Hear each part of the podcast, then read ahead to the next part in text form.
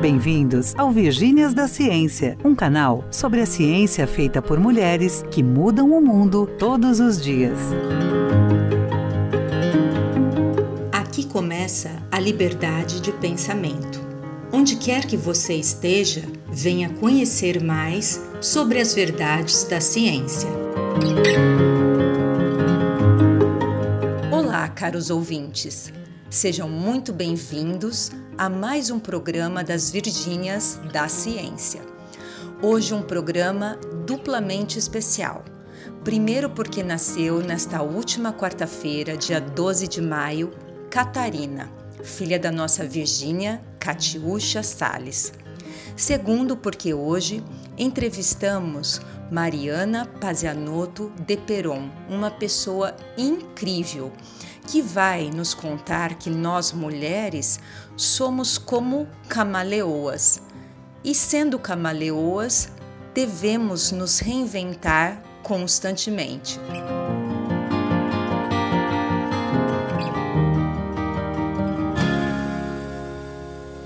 A nossa convidada de hoje, Mariana Pazianotto de Peron, cursou Direito e possui mestrado também em Direito pela Pontífica Universidade Católica de São Paulo. Ela possui vasta experiência na área de direito, com ênfase em direito civil e direito à propriedade intelectual. A Mariana é LLM em Direito Privado Francês e Europeu pela Université Paris en Panthéon-Sorbonne. Muita calma, né?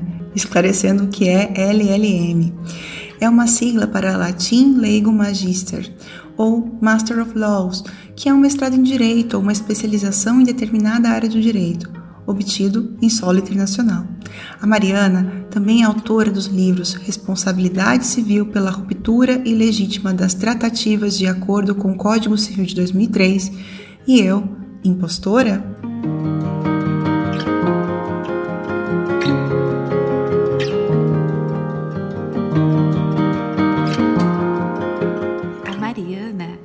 Fundadora da empresa Travessia Estratégias em Inclusão, que atua de forma estratégica para criar ambientes mais inclusivos, justos e igualitários.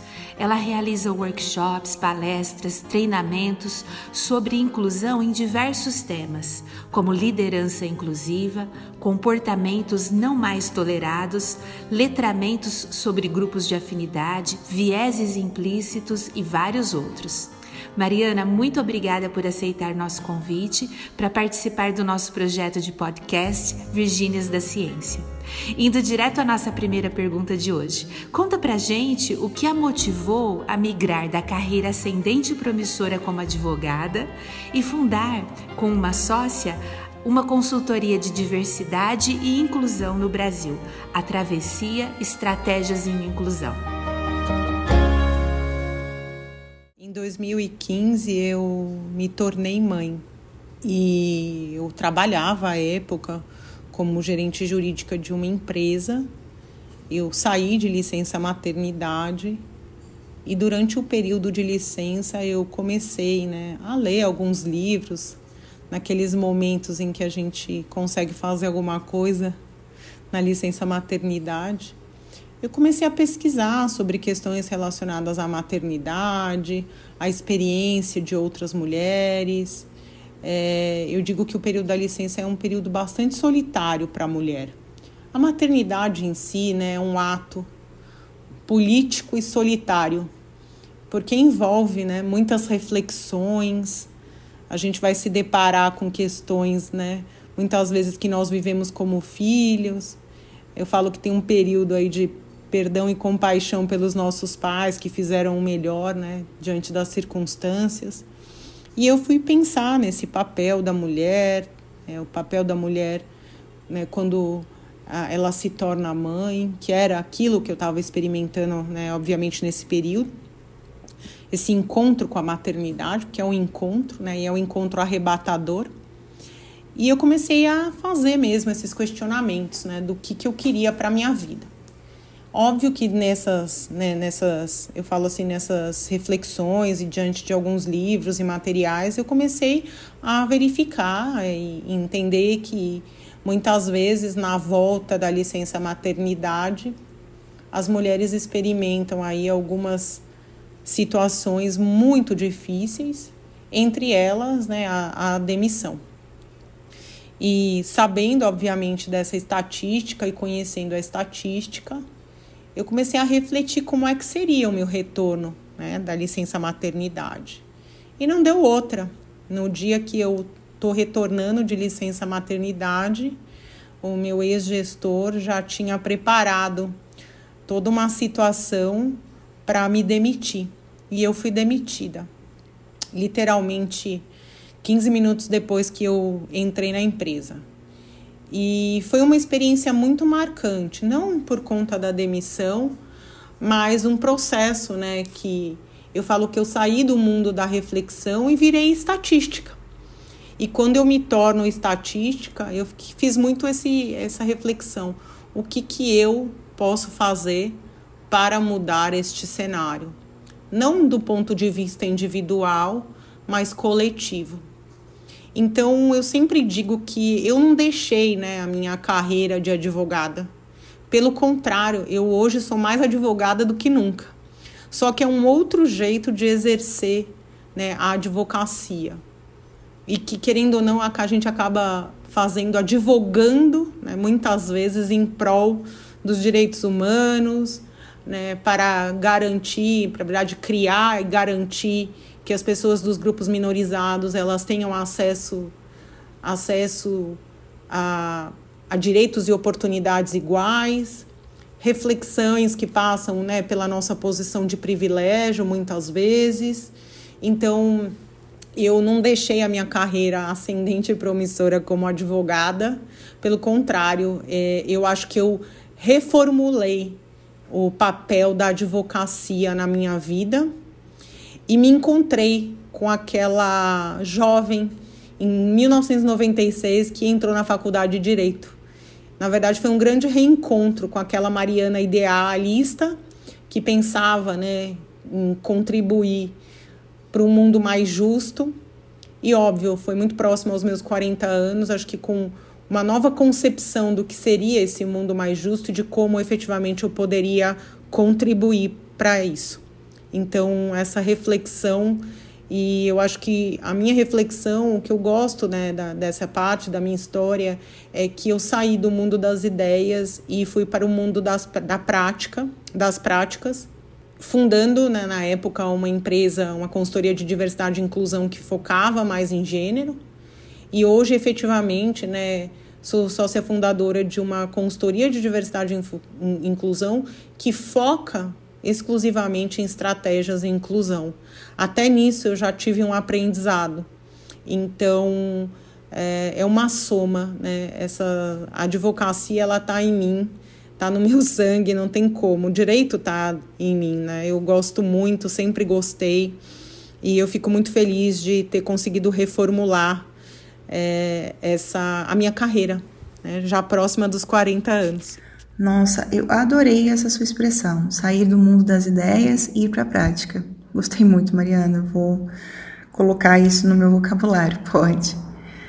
Mas eu acho que não deve ser muito fácil fazer isso no nosso país, não para todo mundo. O Brasil é um país marcado por grandes desigualdades sociais e ele até nasceu dessa forma, na verdade, como país. Grande parte da população não tem acesso a serviços básicos como saúde e educação de qualidade, oportunidades iguais de trabalho e um salário digno. A pandemia reforçou o quanto a diversidade e inclusão são temas atuais em todos os ambientes, incluindo os ambientes acadêmico e corporativo, não é mesmo, Mariana? Eu não sei, eu acho que é cômodo a gente pensar que nosso país nasceu assim, sempre foi assim e pronto.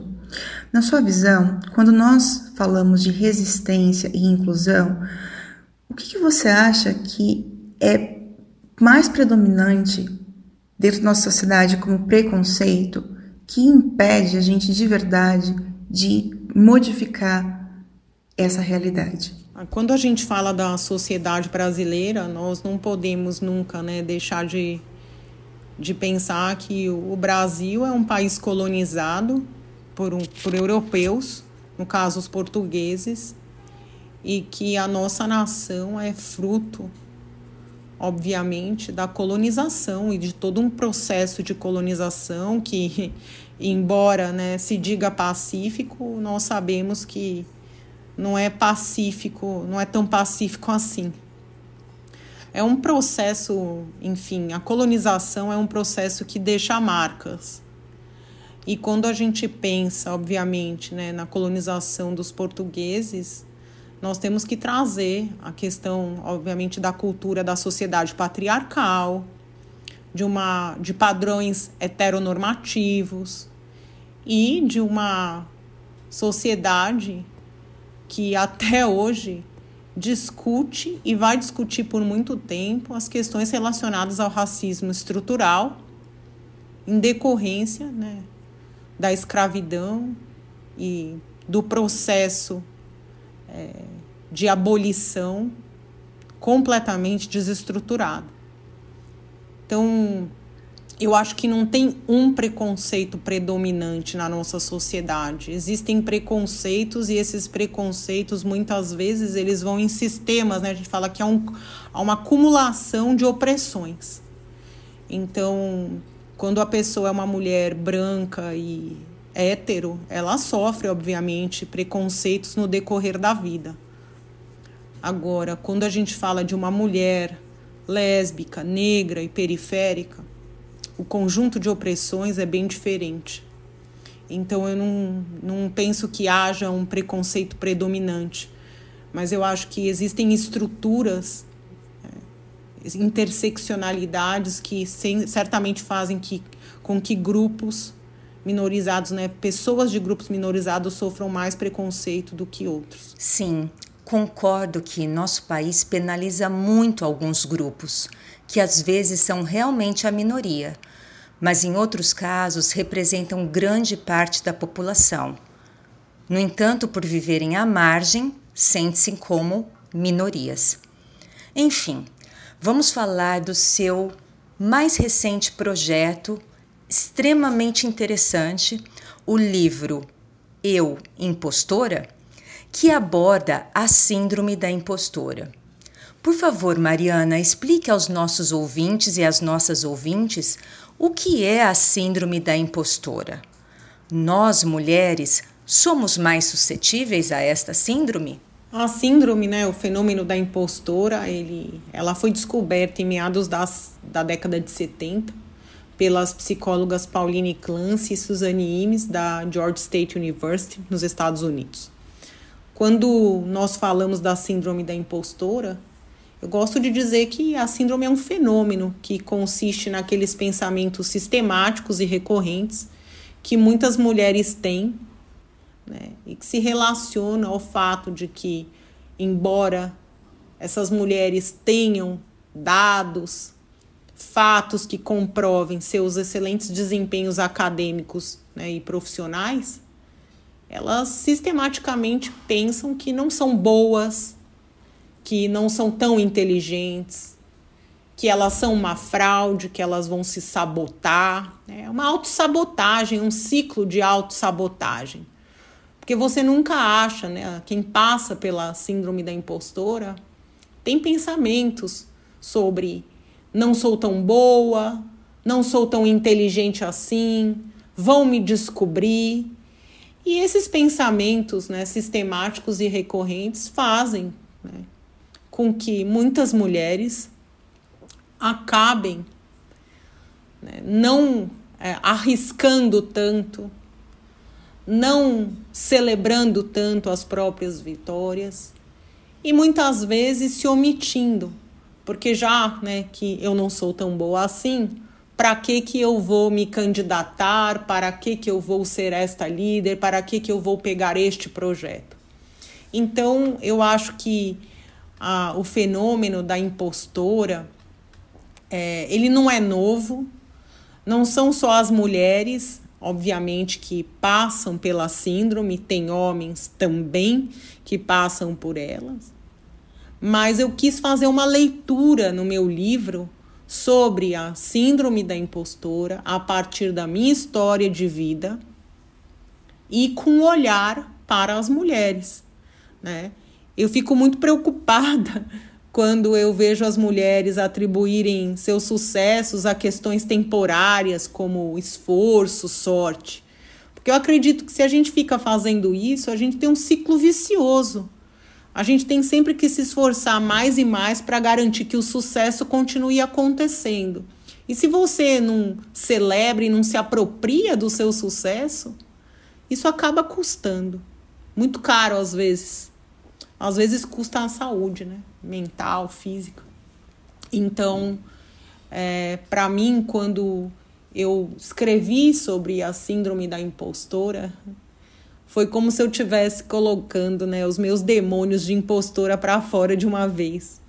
Às vezes ainda me pego um pouco com os meus pensamentos de impostora, mas o livro eu digo sempre que é uma forma de redenção de redenção da própria, né? Da autora, no caso eu. Então, é, a síndrome eu, de, da impostora é esse fenômeno de autossabotagem, de você nunca encontrar, né, como mulher, obviamente, é, não se apropriar do seu sucesso. E ficar atribuindo isso a questões temporárias, a questões, a fatores externos. E isso não é bom. Ninguém consegue Ninguém tem sucesso e permanece né, com sucesso, embora a gente tenha fracassos o tempo todo, só por conta da sorte. Eu não acredito nisso. Na verdade, eu nem acredito em sorte. Então, acho que é, o livro deixa isso bem claro. E, obviamente, nós mulheres não nos não sentimos, é, não temos esse fenômeno à toa. Nós nos deparamos todos os dias com um sistema de opressão muitas vezes com barreiras de gênero invisíveis e outras bastante visíveis. E esse sistema né, é, contribui, se não, né, na minha opinião, ele é a causa né, da síndrome da impostora, mas o sistema ele também não colabora para que a gente não tenha mais, né, e aí eu estou falando como grupo, né, que as mulheres não experimentem mais a síndrome.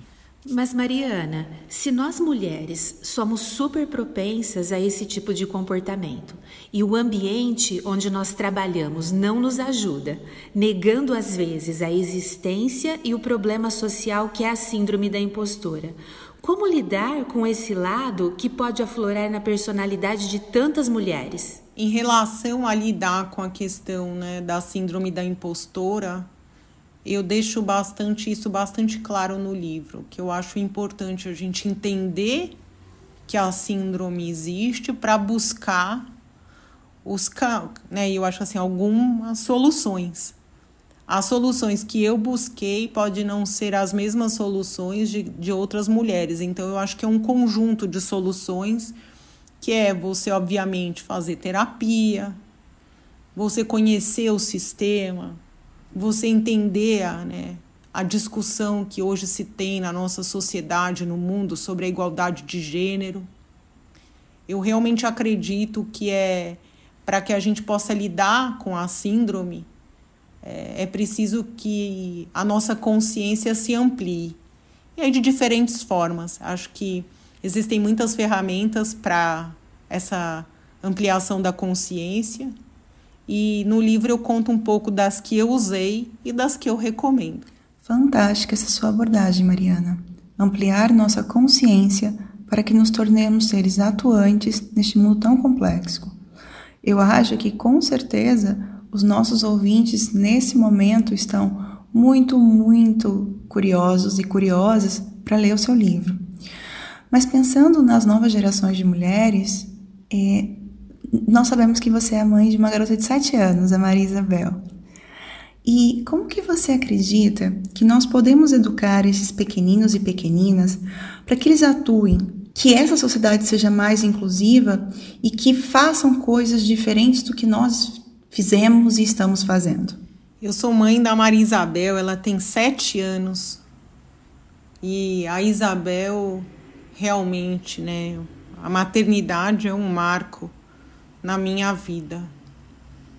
É, é, até porque é uma maternidade por adoção, um processo que não é simples, uma chegada né, de um filho por adoção não é uma chegada de um filho biológico. Eu falo que a mãe por adoção ela é pega na surpresa, assim, é uma ligação. E a minha filha é sem dúvida nenhuma o grande amor da minha vida. E eu sempre tive uma preocupação muito grande em dizer a verdade para Isabel e educar Isabel com verdade.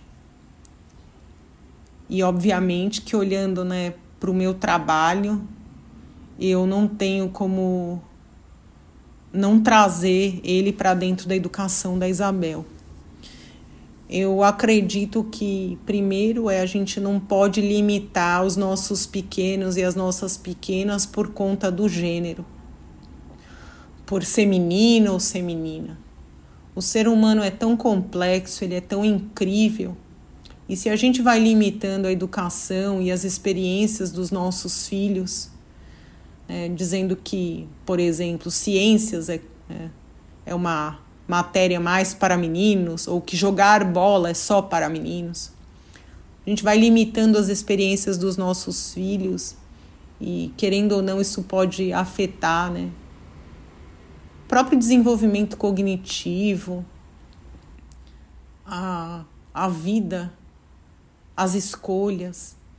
Então, eu tenho um lema para educar a Maria Isabel e que para mim funciona muito bem, eu vou compartilhar com vocês, que é assim: não faça para o outro o que você não quer que faça para você. E é sobre isso, né, em cima desse pequeno lema, é, que eu construo com ela as situações. Então, se ela me fala que uma criança é feia, eu vou entender por que, que ela está dizendo isso se ela me fala, né, ela tem os cabelos super mega encaracolados e ela me fala que ela quer alisar o cabelo, eu vou tentar entender por que, que ela está me dizendo isso. Se ela está me dizendo isso porque alguém disse algo sobre o cabelo dela, e sim, já tivemos situações relacionadas a esse ponto. E eu deixo muito claro para minha filha que todo mundo é incrível, que toda criança é bacana, legal, que todos os, né, toda criança tem direito a brincar, a se expressar, a estudar. E atualmente nós temos conversado muito sobre a questão é, de perfil socioeconômico, classe social, obviamente que dentro né, do universo de uma criança de 7 anos. Mas a Marisabel tem percebido durante as conversas, e a gente vai andar na rua, que tem pessoas, por exemplo, que não tem uma casa, que não tem comida. Ela se alfabetizou ano passado e ela leu um dia desses um cartaz né, de um moço no farol dizendo: eu, eu tenho fome. E eu acho que a melhor educação é aquela que, além do lema, né, é aquela que a, o que você fala em casa, você pratica. Então, acho muito importante? Quando a gente vai educar os filhos, primeiro a gente pensar, obviamente, nessa questão né, de não limitar por conta do gênero as experiências. Né? E aí eu falo do brincar, dos brinquedos, né, das possibilidades, do futuro. E também conscientizar os nossos filhos a respeito de privilégio, a respeito né, de desigualdades e óbvio que ó, olhando para contexto né, relacionado à faixa etária. Então, é, eu tento passar o exemplo. Se eu consigo 100% do tempo, eu não sei, mas eu acredito que aquilo que eu falo eu tento praticar e é para mim, né?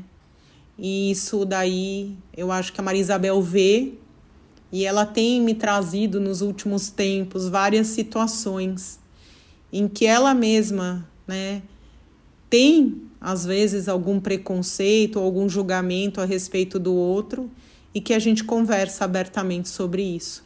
Então, além do não faça para o outro o que você não gostaria que fizessem para você, tem o diálogo aberto e honesto para que eu possa, né, junto com o pai, fazer as nossas interferências e educar.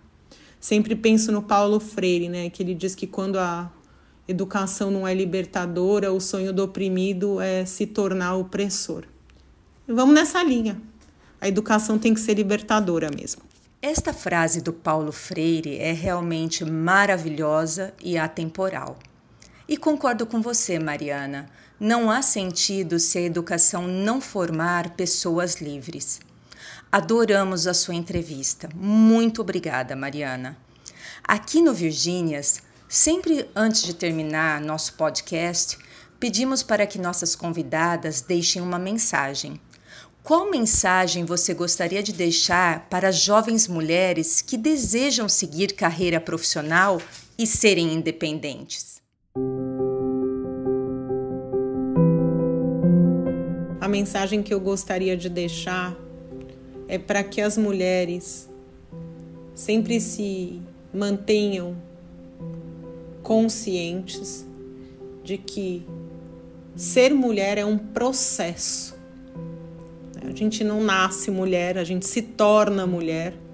E isso é um processo, como, de, né, como traz né, a filósofa francesa Simone de Beauvoir no livro Segundo Sexo. Esse processo ele vai se tornando mais, a gente vai amadurecendo à medida que nós vamos tendo várias experiências. Eu deixo aqui essa mensagem que foi o meu avô que me ensinou, meu avô paterno. Se você quer ser mesmo independente, trilhe a sua carreira e tenha e com ela alcance a sua independência financeira. O meu avô, ele falava uma coisa muito engraçada, que o primeiro namorado era o diploma. E eu não acho que isso seja verdade, porque o meu primeiro namorado não foi o diploma, mas eu sempre tive isso em mente. E com o tempo eu fui entendendo essa frase dele, que eu poderia ser eu mesma e ser livre se eu fosse financeiramente independente. Quando o meu avô me trouxe essa frase, eu não tinha dimensão, né, nem noção do, dela como eu tenho hoje. Na verdade, é, essa frase é sobre liberdade. Então, se você quer ser livre, seja independente financeiramente, porque você vai poder fazer escolhas. E essas escolhas vão ser libertadoras. Vão fazer parte da sua vida. Você nunca vai estar refém de situações que podem gerar opressão e até mesmo violência. Então, sejam as mulheres que vocês desejem ser com muita consciência. Obrigada.